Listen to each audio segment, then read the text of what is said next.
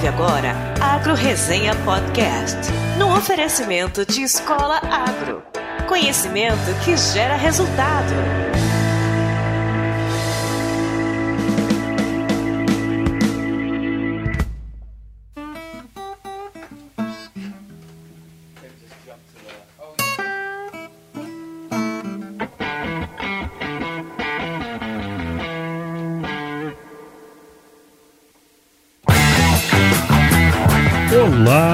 Pessoal, aqui quem fala é o Paulo Ozaki. Seja bem-vindo ou bem-vinda a mais um episódio do Agro Resenha. Como você sabe, a porteira desse podcast não tem tramela para quem busca se informar sobre assuntos ligados ao agronegócio.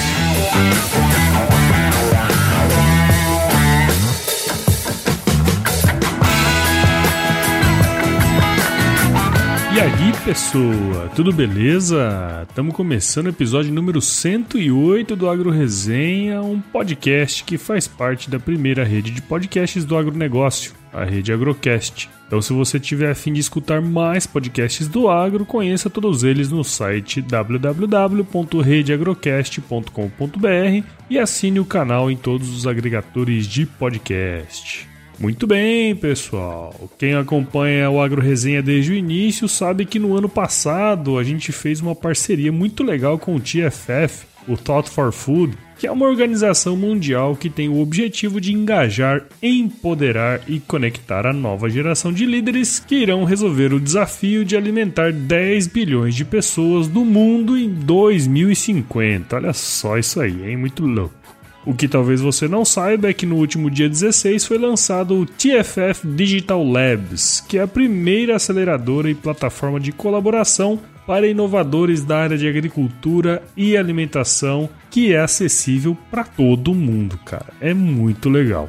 E essa plataforma, além de ajudar empreendedores do mundo inteiro, o TFF Digital Labs também pode ajudar grandes empresas a olhar a inovação e todo esse movimento do empreendedorismo, né? Como uma oportunidade para exercer a tão falada inovação aberta, ou seja, expandir as fronteiras da inovação para além dos seus laboratórios de pesquisa e desenvolvimento. Só que eu não vou falar disso sozinho, né? Eu trouxe aqui duas embaixadoras do TFF no Brasil, a Tessila e a Jéssica. Então, meu, não perca esse episódio porque tá muito legal. Só que antes, como sempre, eu preciso agradecer aos meus queridos padrinhos e madrinhas do podcast. Isso em nome do mais novo padrinho, Fernando Colares. Palmas para ele. Ele se tornou padrinho através do PicPay. Então, se você quiser apoiar o podcast, saiba mais em www.agroresenha.com.br. E olha, não deixe de apoiar o seu podcast preferido. No caso do Agro Resenha, os planos começam com valores pequenininhos a partir de R$ reais por mês. Também quero agradecer aos membros do nosso site. Valeu, galera! Sendo membro aqui do Agro Resenha, todo o conteúdo do podcast chegará também por e-mail. Então, se você curte aqui o Agro Resenha, se torne um membro, cara, e não deixe de indicar o podcast para aquele seu amigo ou amiga que vive na estrada. Como você sabe, o crescimento do podcast depende muito disso. Para assinar o podcast, você pode acessar o iTunes, Spotify, SoundCloud ou baixar qualquer agregador de podcasts no seu celular. E caso você queira interagir comigo, escreva para contato@agroresenha.com.br, mande uma mensagem nas nossas redes sociais ou entre no nosso grupo do WhatsApp para conhecer outros ouvintes do podcast também. O link de acesso está na descrição do episódio. Você também já pode adquirir diversos artigos do Agro Resenha Podcast disponíveis na Agromart Store. São camisetas, canecas e bonés com estampas cheias de humor, que é a marca registrada aqui do podcast. Comprando com o código hashtag AgroResenha, você tem 10% de desconto em qualquer artigo do site e ainda ajuda o papai aqui a comprar o leite das crianças. Para finalizar, como sempre, você que é ouvinte do Agro Resenha, também tem 10% de desconto em qualquer curso online da Escola Agro. Basta entrar no site www.escolaagro.com.br, digitar o código promocional AgroResenha e adquirir o seu curso. Bom, agora sim vamos para o episódio dessa semana. Firma o golpe aí que já já nós estamos de volta.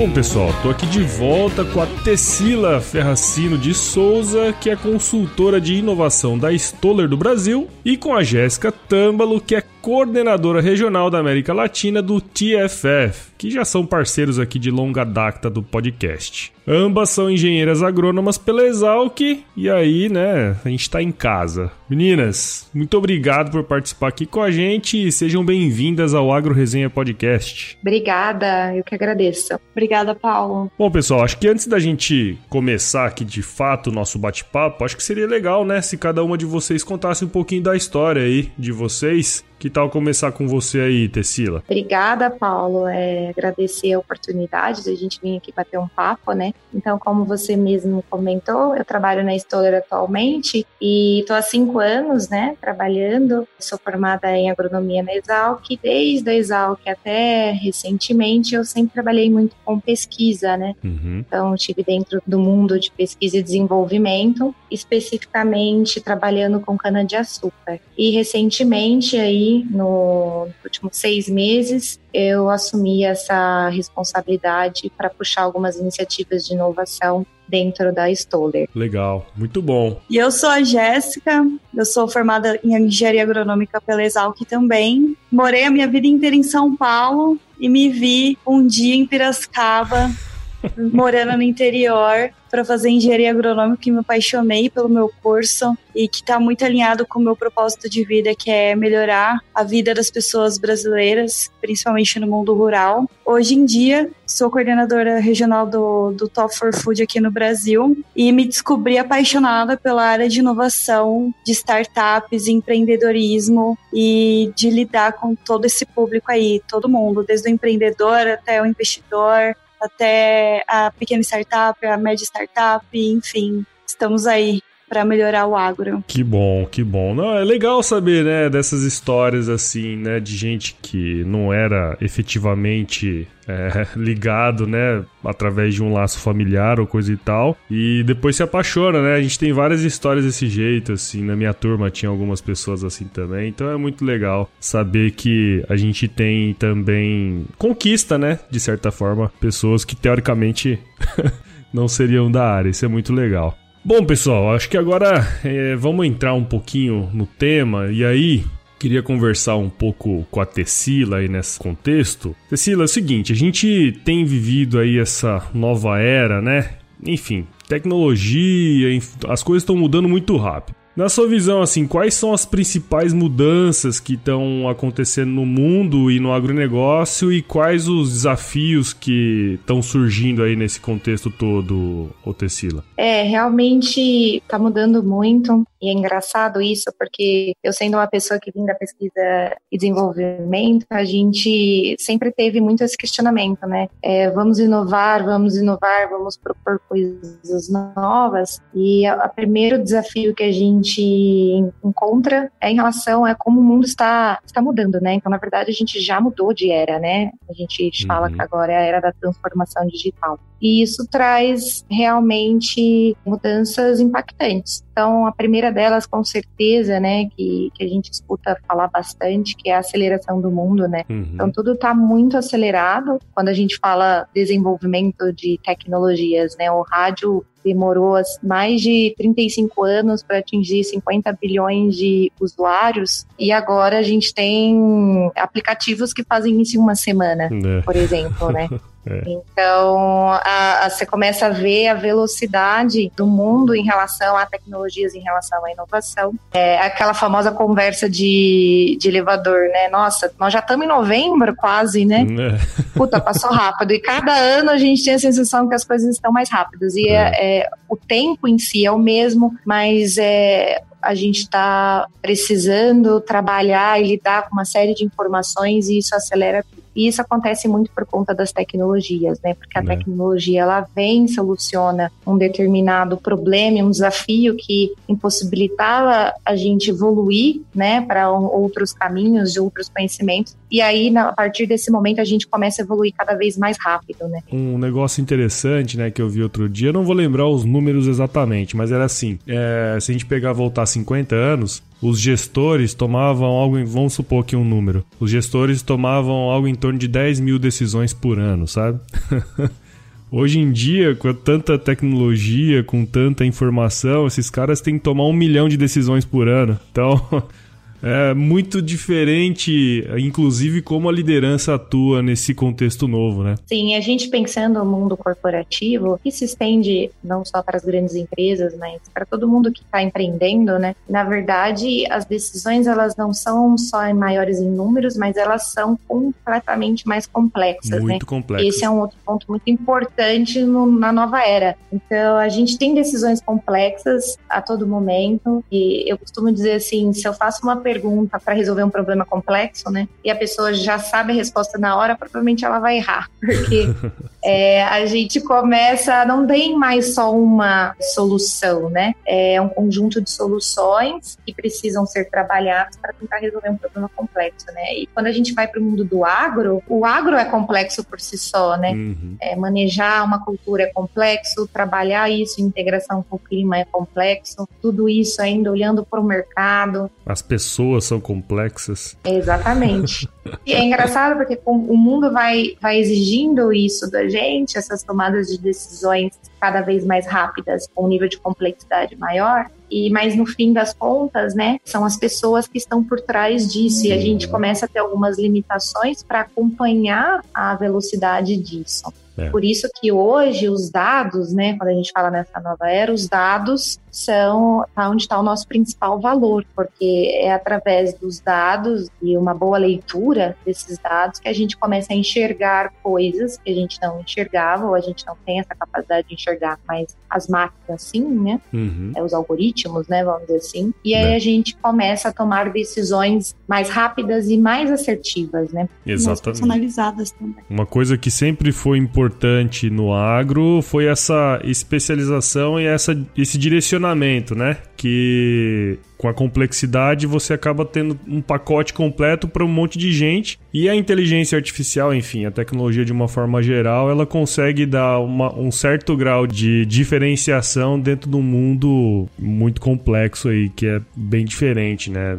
do que a gente está acostumado. E aí, quando a gente pega esse cenário todo e olha mais para o agro, né, também a gente começa a ter uma mudança de perfil de como a- as pessoas conduzem seu negócio. Então, hoje a gente tem praticamente três gerações tocando o negócio lá na, na fazenda, né? Uhum. Eu tenho vários colegas também que formaram comigo que já estão assumindo os negócios da família. Então a gente tem pessoas que já têm esse, essa mentalidade de trabalhar com a tecnologia, de colaborar com a tecnologia e entender que isso é positivo na gestão, né? Na gestão da Uhum. fazenda, né? Em tomar decisões mais rápidas e mais estratégicas para onde investir, qual o problema que é mais crítico. E isso impacta com certeza o mundo corporativo, Uhum. porque no fim do dia eu tenho um produto ou um serviço e eu preciso que alguém compre. Exato. Então, olhando no mundo das empresas, né, a grande pergunta hoje, né, é qual que é o problema do meu cliente? Qual é Uhum. o problema que eu posso resolver? É esse olhar para o cliente que começa a, a ser o centro das nossas tomadas de decisões e como que a gente vai pensar em inovação da agora para frente. Essa é até a pergunta que eu queria fazer pra você, né? Como a inovação, na verdade, vai ajudar nesse processo aí? O que, que você acha?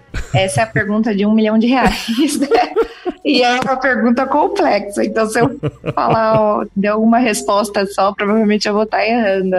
E na verdade, não existe uma única resposta, né? Claro. Existe algum é, conjunto de, de conceitos e, e vivências, né? Que a Sim. gente olha, né? Eu, particularmente, Tecila, acredito muito hoje e a gente está tentando implementar para conseguir fazer com que a gente traga mais soluções inovadoras mesmo para resolver problemas. Legal. Pensando hoje no mundo, a gente tem essa a questão da superconexão, né? Tá tudo super conectado. A gente está aqui conversando num canal de podcast, é um exemplo disso. Uhum. WhatsApp, a gente não tem mais barreiras geográficas, né? então tudo é super conectado. A gente tem que pensar muito é, nas relações, né? As Uhum. relações que isso vem trazendo. E isso é muito positivo quando a gente pensa em inovação, porque isso abre canais de oportunidades para a gente inovar. É, quando a gente olha um pouco no conceito de inovação aberta, né, Open Innovation, que o pessoal fala, uhum. a gente sai de uma situação de inovação fechada, né, que essencialmente é a empresa, ela precisa e depende exclusivamente do P&D, da pesquisa e desenvolvimento,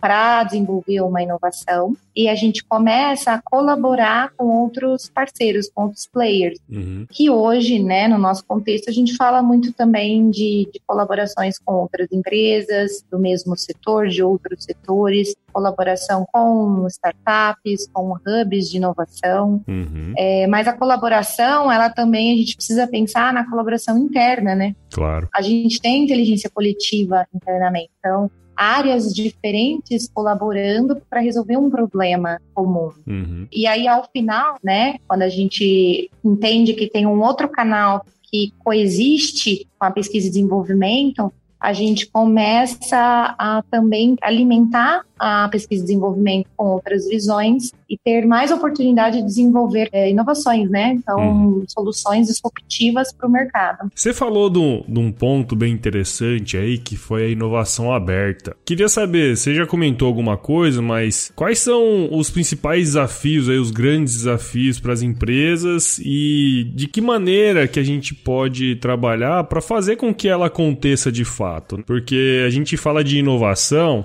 mas a gente pega grandes corporações, né? Imagino que a Stoller aí entra nesse hall de, de empresa, fala assim: chega um cara lá, 20 e poucos anos, só, você tem o processo tal, tal, tal pra fazer, você tem que mandar o relatório tal, tal, tal, tal dia, tal hora. E o seguinte, inova.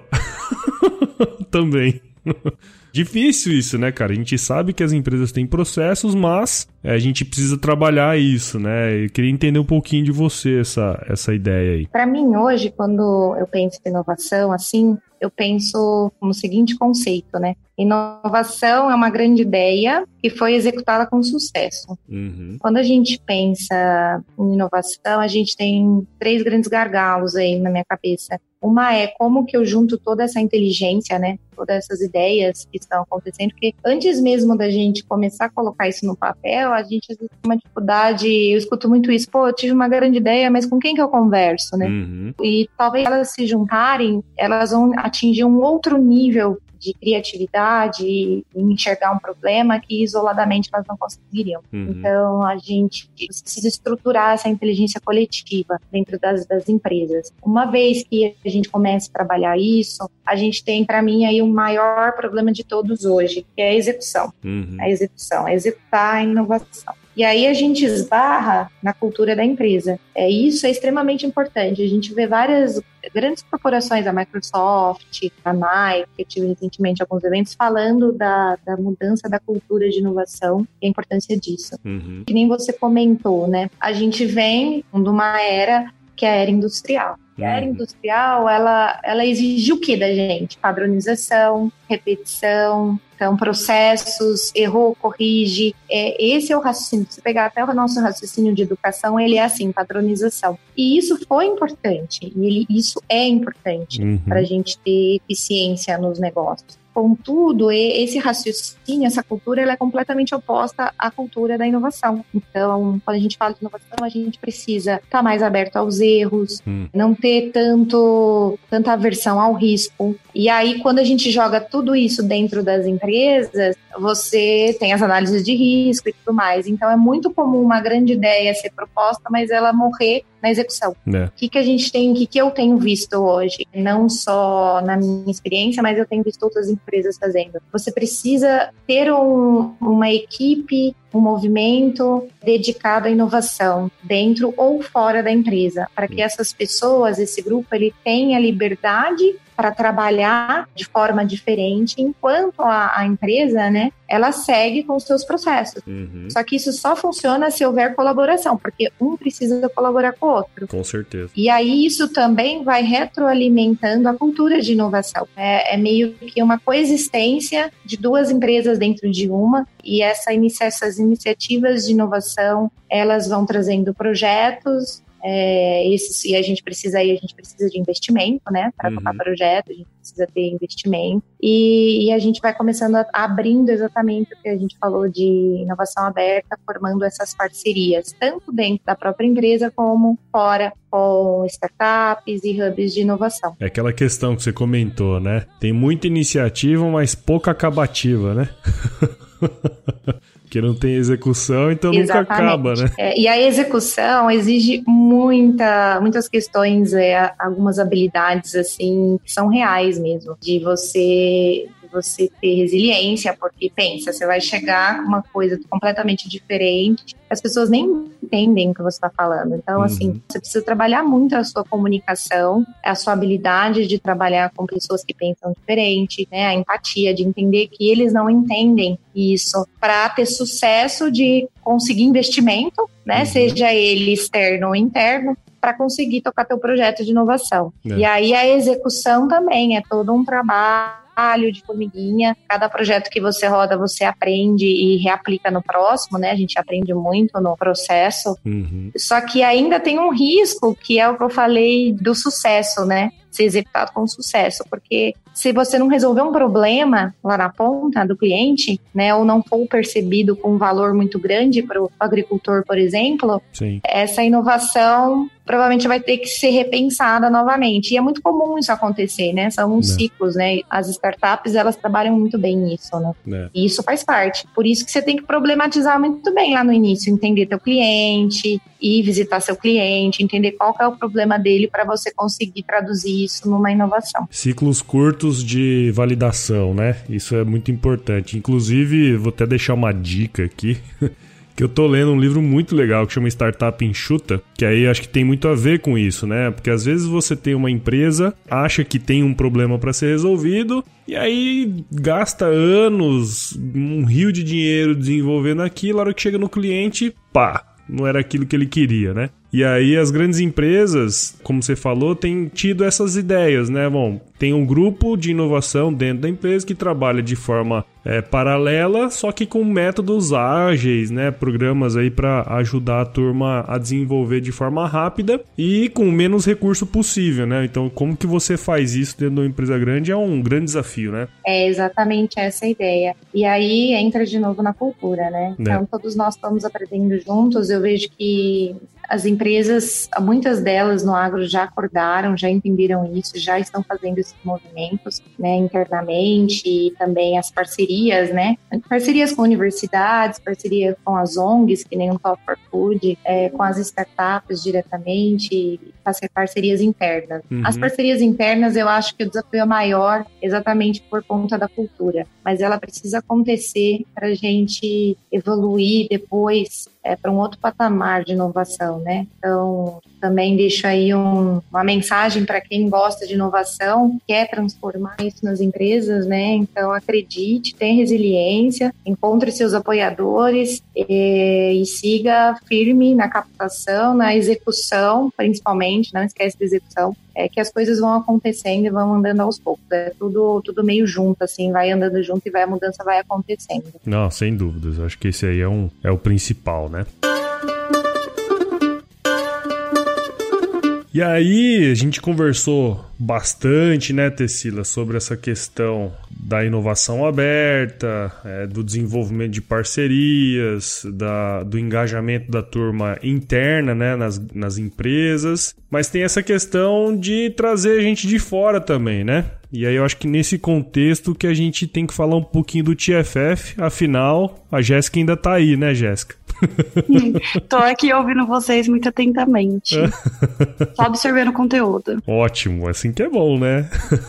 e aí, eu acho que tem uma questão hum. legal aqui. Para quem ainda não sabe, né? A Jéssica não sabe, não conhece o que, que é o TFF, que a Jéssica, como eu falei lá no início, é coordenadora e é, regional. Ela é uma organização que busca propor soluções inovadoras para ajudar a solucionar o desafio de alimentar 9 bilhões de pessoas até 2050. É, para quem tiver mais interesse de entender sobre o TFF, eu sugiro escutar os episódios número 29, que eu conversei com o Matheus Cirino, e também o episódio 59, que eu conversei com as três equipes brasileiras que foram finalistas é, do TFF Challenge, que aconteceu ano passado, lá no Rio de Janeiro, né? E aí, voltando pro nosso tema aqui, a gente sabe que o TFF, aí, em parceria com algumas empresas, está lançando o Digital Labs. E aí, Jéssica, eu queria saber um pouco de você, o que, que é o Digital Labs e como que ele pode ajudar a enfrentar esses desafios aí que a Tessila comentou com a gente. Essa conversa que a Tessila teve anteriormente com você para explicar os conceitos de inovação aberta e como as empresas elas estão elas precisam entender isso e se abrirem para novas oportunidades, é importante para a gente entender o propósito do TFF e como que surgiu a ideia do Digital Labs. Por quê? Uhum. O Digital Labs ela é a primeira aceleradora mundial que pode ser acessada do seu celular. Legal. Então ela gera conteúdo no celular, né? Ela tem um aplicativo e no computador também. E aí ela vem com o entendimento de que a gente precisa mostrar a oportunidade para os empreendedores empreenderem de fato, uhum. né? Para não deixar as ideias apenas rolando na cabeça deles e colocar isso no papel. Execução, né? Execução, exatamente. Tudo isso que a Tessila falou anteriormente. É. Então o TFF, ele veio com essa proposta do Digital Labs em cinco labs, né? Vamos dizer assim, cinco oficinas de conhecimento que tem dentro dessa plataforma, uhum. que vai ajudar os empreendedores a entender o que é o empreendedorismo. Então ele vai te dar ferramentas para inovar e empreender. Ele vai te dar ferramentas de desenvolvimento pessoal, de gestão, para você criar um time dentro da sua startup. Ele vai te dar um conteúdo inspirador para você sair da caixa, porque a gente acredita que é, o pensamento unidimensional ele não resolveu o problema da fome do mundo até agora e não vai ser agora que vai resolver também. Uhum. Então, a gente trazer conteúdos que não estão diretamente relacionados ao agro ou ao setor alimentício para as pessoas conseguirem ter insights daquelas ideias que elas já escreveram no processo e melhorar cada dia mais. Então, o processo de reaprender e se recolocar, se permitir a inovação, mesmo em startups, isso é bastante importante. Sim. A gente tem um laboratório de conhecimento conhecimento, então eu estava vendo até tem um, um laboratório é, polêmico que é o The Hemp Concept, que ele vai falar né, sobre o conceito de criação da cannabis, de como essas oportunidades elas vão surgindo no contexto da agricultura e da medicina no mundo. Então, esse é um, é um exemplo de como esse conteúdo do Digital Labs ele pode ser enriquecedor para quem quer resolver o problema da fome do mundo. E a gente nem fala mais de 9 bilhões de pessoas, né? A gente está uhum. tratando aí de aproximadamente já 10 bilhões de pessoas para alimentar até 2050. Afinal, esse povo aí gosta de reproduzir, né? É, pois é. e não só da quantidade, né, de, de pessoas que, que nascem, mas da quantidade de calorias que as pessoas elas vão passar a consumir. Então hum. a gente tem um consumo excessivo de calorias nos Estados Unidos e, gente, e que isso vai mudar ao longo dos anos, né? Por exemplo, a, se pegar a África, que tem uma quantidade gigante de pessoas lá que consomem nem um terço da quantidade de calorias que a gente consome no Brasil ou no, nos hum. Estados Unidos, e a gente pensar que não é só colocar a comida da boca, né? É realmente nutrir, ter é, alimentos saudáveis, segurança alimentar, tudo isso que o TFF trata no final do dia. Mais do que uma questão de produção, uma questão de distribuição também, né? Que tem. A gente também. hoje tem essa. Na verdade, a capacidade de produzir comida para todo mundo a gente já tem hoje, né? Só que muito, muito não chega, né, nessa turma. E uma outra dica legal aí, que eu tô começando a ler também, é um livro que chama O Dilema do Onívoro. Não sei se vocês já leram esse livro aí. Não, mas compartilhei com a gente essa dica. É, não, cara, eles contam um pouquinho da história de como a alimentação mudou, né, e como a agricultura influenciou nessa questão. Eu acho que é um livro bem legal de ler e conta um pouquinho da história de como aconteceu isso nos Estados Unidos. E tem muito a ver com isso, né? Teve uma mudança. Antigamente a gente comia carne, depois da agricultura a gente começou a ter é, a inserção, por exemplo, do milho, né? Foi super importante. Uhum. A gente começou a ingerir mais calorias até a mais do que a gente necessitava. É o que aconteceu nos Estados Unidos, né? Isso é uma coisa bem legal Exatamente. também. Só uma dicasinha aí. Anotado aqui. eu adoro, adoro ler sobre assuntos diversos. Vou procurar. E aí o, o TFF ele trata dessa questão também que a gente não quer só aumentar a produtividade, né? Uhum. Da quantidade de, de milho que é produzido, de soja, de carne. A gente entende que o problema de solucionar a fome no mundo, ela está em todo o processo da cadeia da, da criação do alimento. Uhum. Então, o antes, o durante, o pós-porteira, é, a gente tem muitas iniciativas que tratam, por exemplo, você falou de logística, né? Uhum. Um dos nossos finalistas foi o Aerofolder, que ele elimina, é, dentro da cadeia do alimento, ele elimina uma grande parte da utilização de isopor, Uhum. né? Que é um material que ele ainda não é reciclado, porque é muito cara a reciclagem dele, Uhum. as pessoas não estão acostumadas a reciclar, e ele substitui isso por pena de frango. Então, Olha. a pena de frango que está dentro do processo produtivo da carne de frango, né? Uhum. é uma coisa que é descartada. Eles usam isso, passam para o processo de limpeza,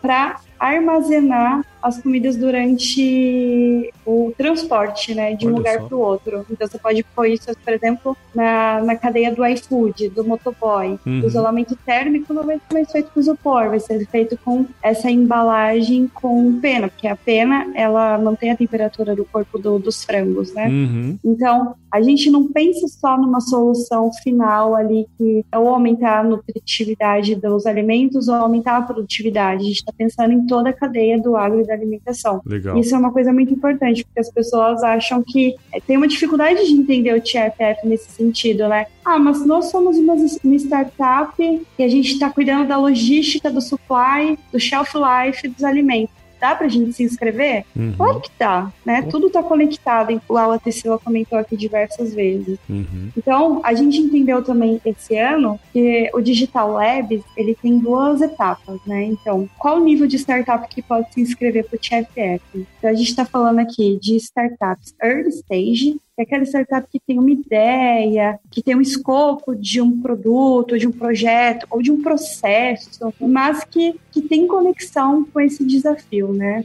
Com alimentar o mundo. Uhum. E a gente tem um outro nível de startups nesse processo de aceleração, que é aquelas que ainda não receberam investimento da série A, mas já são escaláveis, já receberam algum tipo de investimento, elas já têm um modelo de negócio mais definido e querem escalar esse modelo de negócio, e elas podem se inscrever também. Então, o Digital Labs, ele vai ter mentores de diversas áreas, né? A gente vai trabalhar com uma mentoria bem circular, diversificada, mas bem próxima das startups que se dedicarem a construir o seu modelo de negócio, ou o seu protótipo, ou o seu MVP dentro dessa plataforma, Uhum. que são pessoas do mundo inteiro que estão ali dispostas a te ajudar. Ah, Então, massa. essa é uma coisa bem legal que está inovando bastante no setor de inovação, porque a gente vê muitas aceleradoras físicas, muitas aceleradoras, muitas incubadoras físicas, e a gente está trazendo isso para o nosso mundo, né? Uhum. Da geração Z, geração millennial, que é o, a internet, que é a nuvem. Uhum. Então, é, é o primeiro passo super importante para o TFF, que vai acontecer também lá na Malásia, e aí a gente tem várias surpresas que, que vão rolar. Legal, cara. Assim, a gente vê, né, como tá caminhando essa questão da inovação e a gente entende, né, Jéssica e também Tecila, que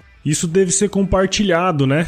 As pessoas precisam ter acesso a isso. E como que nós fazemos isso hoje em dia? Pô, eu tô aqui em Cuiabá, vocês estão em Pira e nós estamos conversando. O que que impede de eu aqui em Cuiabá conversar com um mentor que esteja, sei lá, na Malásia, igual você falou aí? Cara, nada hoje em dia, né? Pô, olha a oportunidade que nós temos hoje, né, cara? Eu acho que isso aí é uma ideia genial. Exato.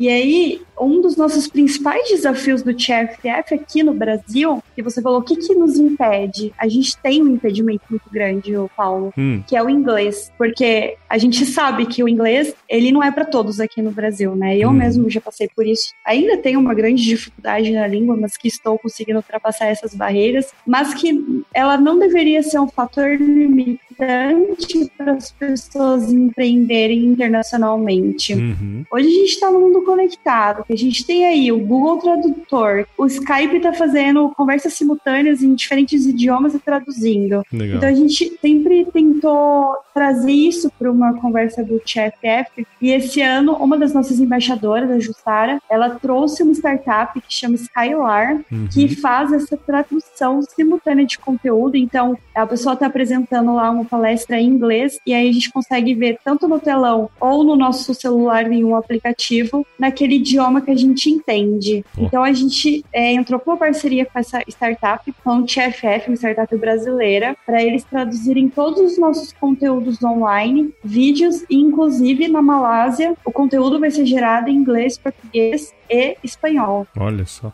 E até lá eles, eles prometeram até o francês. Olha só. Sabe? Que massa. É, pra gente conectar muito mais as pessoas e darem oportunidade para aquelas que simplesmente não sabem falar um idioma, mas que têm uma ideia muito boa. Então essa é uma barreira que a gente conseguiu eliminar esse ano, graças ao esforço dos nossos embaixadores aqui no Brasil. Não tenha dúvidas que isso cada vez mais vai evoluir, né? É, a comunicação no mundo é uma coisa super importante. Isso é uma barreira de fato, como você falou. Depois que isso, dessa barreira baixar, nossa, uhum. o negócio vai ficar bom demais, hein? ah, e não tem limite mais, né? Exatamente, cara. Não tem, não tem mais limite de conteúdo, não tem mais limite de entendimento. Essa barreira, ela, ela só vai democratizar mais o acesso à internet, o acesso a outros países, o acesso a, a empreendedorismo e isso deixa a gente muito contente dentro do que do propósito do Talk for Food, né? Uhum. Então a gente está convidando mentores, inclusive aquelas pessoas que são muito boas naquilo que elas fazem em qualquer área para mentorar as startups. Então aquelas pessoas que têm vontade de se aproximar desse ambiente de inovação e não sabem como, pode ser no processo de mentoria. Uhum. Ah, eu sou muito bom em precificação de produto. Posso aplicar? Pode. A gente está precisando de pessoas dessa área. Precisa falar inglês? Não, não precisa. A gente vai traduzir o seu conteúdo e se vocês precisarem de uma mentoria em um outro idioma, a gente tem a Escalar para fazer esse trabalho pela gente o ano que vem, lá na Malásia, vai estar todo mundo unido em um só idioma que não vai ser o inglês, né? Isso, uhum. isso é bacana, vai ser só na comunicação. Que massa, olha só que oportunidade. O pessoal que tá escutando aí deve estar tá borbulhando a cabeça, hein? Esperamos, esse é o objetivo do TFF. É, legal, cara. Bom, muito legal, turma. Agradeço demais a participação de vocês aqui no podcast. Tenho certeza que os nossos ouvintes aí é, entender um pouco da mensagem, né? Quais são esses desafios que a gente tem como setor, é, como transpassar essa barreira, né? É, como você falou aí, a gente tá derrubando mais um muro de Berlim agora, né? Então, tenho certeza que agora não tem mais desculpa. Tem que acabar essas iniciativas aí, né? Tem que ter mais acabativas. Muito obrigado, viu, gente? Obrigada a você. Obrigada, Paulo, pela oportunidade. É, antes da gente encerrar aqui, queria saber como que a galera pode acompanhar o trabalho de vocês. Ah, ó, falando pelo TFF aqui, pela Tecila também, como embaixadora. Em Piracicaba, nós sempre organizamos meetups para discutir alimentação e agricultura, é, e agricultura no mundo de diversos pontos de vista, então a gente gera realmente conteúdo polêmico para a galera pensar um pouquinho e discutir isso durante as nossas apresentações com o nosso parceiro Pulse Hub de Inovação da Raizen. Uhum. Então, a cada dois meses, pelo menos, a gente tem um encontro lá para falar sobre o TFF, falar sobre diversos assuntos ligados a, aos temas que a gente já conversou aqui. Então é só acompanhar a agenda do Pulse e também pode falar com a gente pelo e-mail, WhatsApp, a gente compartilha com Paulo para mandar para vocês. Show de bola. Sim, e o LinkedIn também. Se quiser saber mais alguma informação, trocar uma ideia, pode chamar a gente no LinkedIn. Legal. E nas redes sociais, de modo geral. É, vou deixar todos os links aí na descrição do episódio aí pra galera poder falar com vocês, beleza? Beleza. Bom, pessoal, então vamos pro nosso quiz aí. Espero que vocês tenham tido tempo para pensar nas, nas, nas perguntinhas. Ô, Paulo, eu vou confessar que pegou aqui de calça curta, mas vamos lá. vamos ver o que vem pela frente. Mas assim que é bom.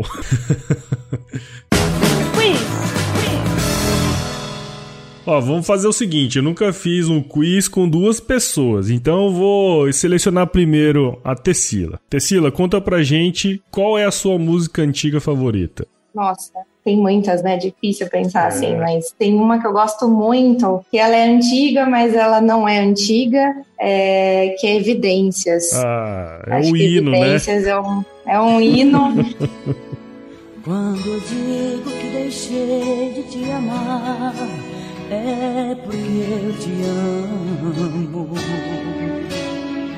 Quando eu digo que não quero mais você, é porque eu te quero. É, eu gosto muito dessa música, até me emociono assim quando eu escuto.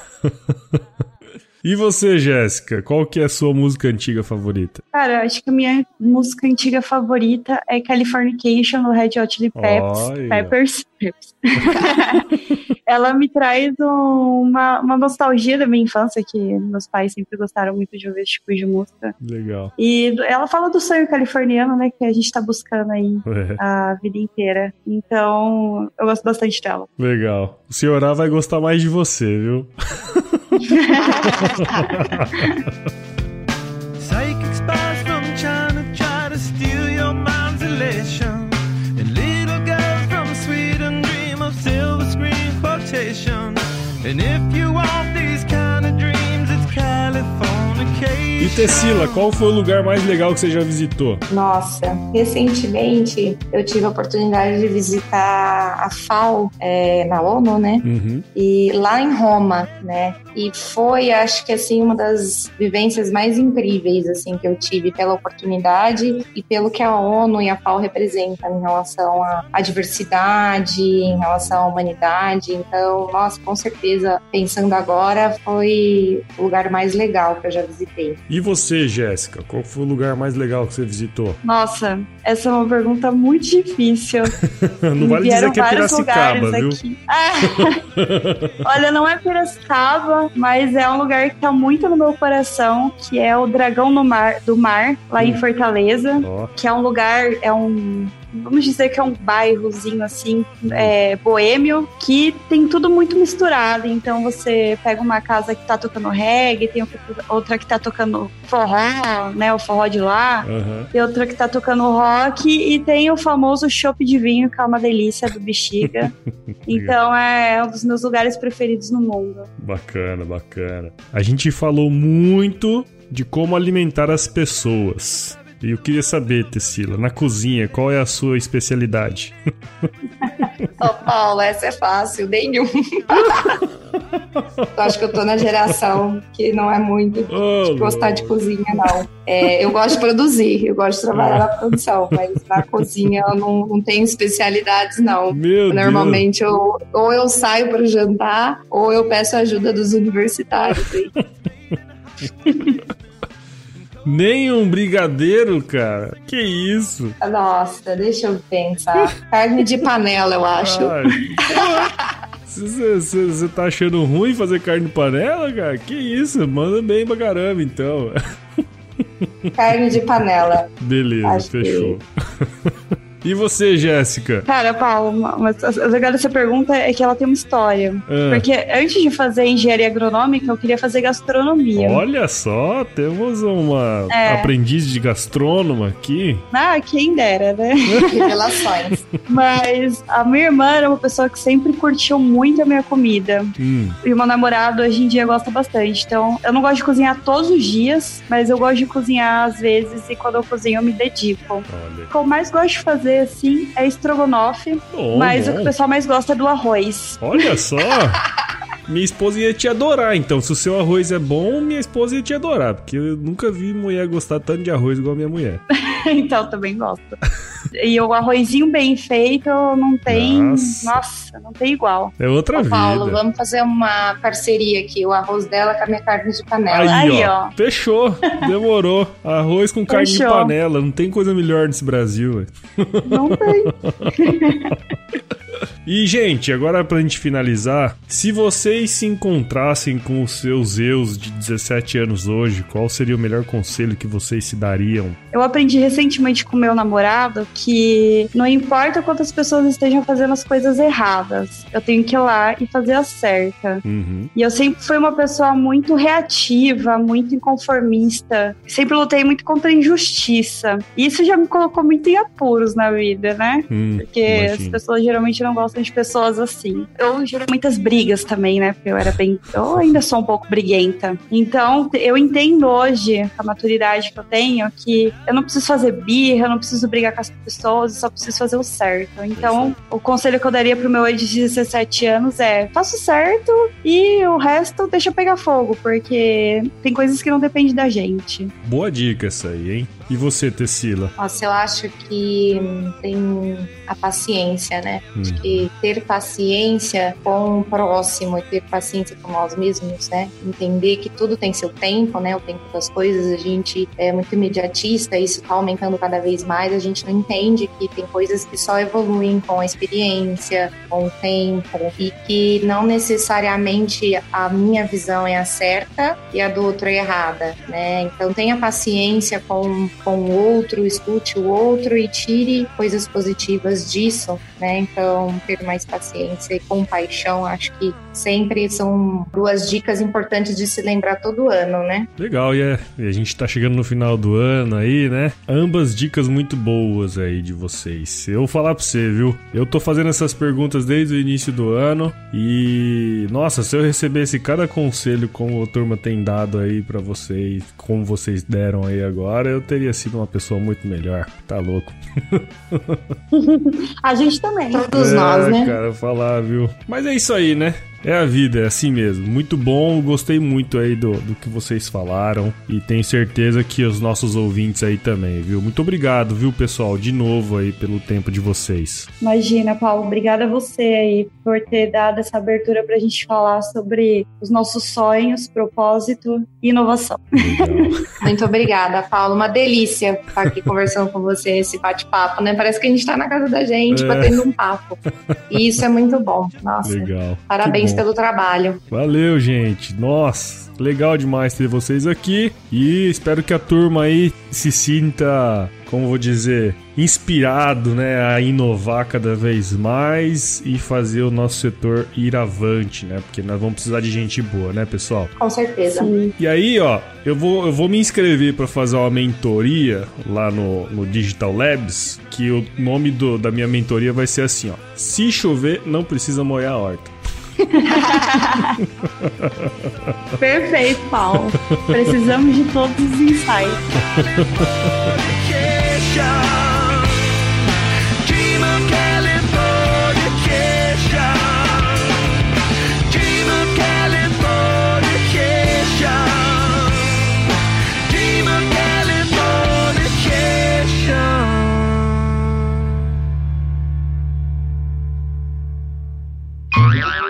Uma organização mundial que tem o objetivo de engajar, empoderar e conectar as e conectar a nova geração de líderes que irão resolver os desafios os desafios.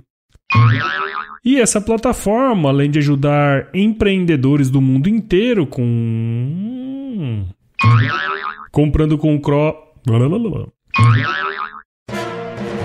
Mais um produto com a edição do Senhor A.